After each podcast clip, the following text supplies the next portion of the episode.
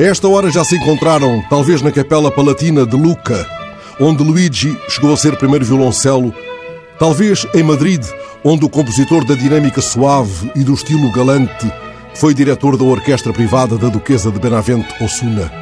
O homem voltou, terá pensado Boccherini quando o viu entrar. Lembrava-se muito bem dele, muito menino, abraçado a um aparelho de rádio antigo, escutando um dos seus minuetos. Lembrava-se do menino do Porto que, tal como ele, conhecera o exílio. Lembrava-se de o ouvir muitos anos passados, explicando numa rádio o modo como nascera de um estribilho de dedos de Fausto na casa de Setúbal uma certa canção do Zeca. O rapaz do Porto estava lá nesse dia e contou na rádio a história dessa canção sobre um homem que deu um passo e tombou.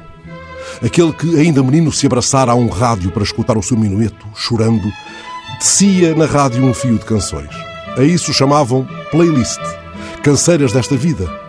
Entretanto, o menino do Porto fez-se homem, ganhou bigode e juntou mapas, palmilhou caminhos. Quando eu for grande, quero ser um bichinho pequenino. Olhou para o espelho e era avô. Quando eu for grande, quero ser mais pequeno que uma nós.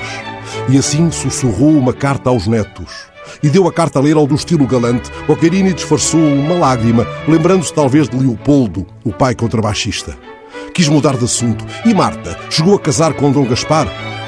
Que não, respondeu o caminheiro. Marta não nascera para ser rainha dos pacóvios da Caim de Laimar. E Clementina, já agora, que sorte teve Clementina no fim da Zarzuela? Perguntou o que tinha vindo de longe, de muito longe. Como sabe, respondeu o italiano, havia nessa ópera um português, um tal Dom Urbano, pretendente da mão de Clementina e, afinal, seu irmão. Tudo o que for vivente tem uma queixa que o percorre. Não era isso que dizia o pastor de Beja? Pastor e poeta, atalhou o recém-chegado. Dizia mais: quando um dia a vida morre, a morte morre também. Esta já não mata ninguém, mas entre, deve vir cansado. O que eu andei para aqui chegar, querido mestre, respondeu o do Porto, voz rouca e grave, pousando a viola junto ao violoncelo do filho dileto de Haydn. E foi quando o virtuoso Boccherini tocou no violoncelo, para ele, só para ele, como tantas vezes fizera, um tema do repertório de violino. Tinha esta viola numa mão, uma flor vermelha noutra mão. Escreverá num tempo futuro.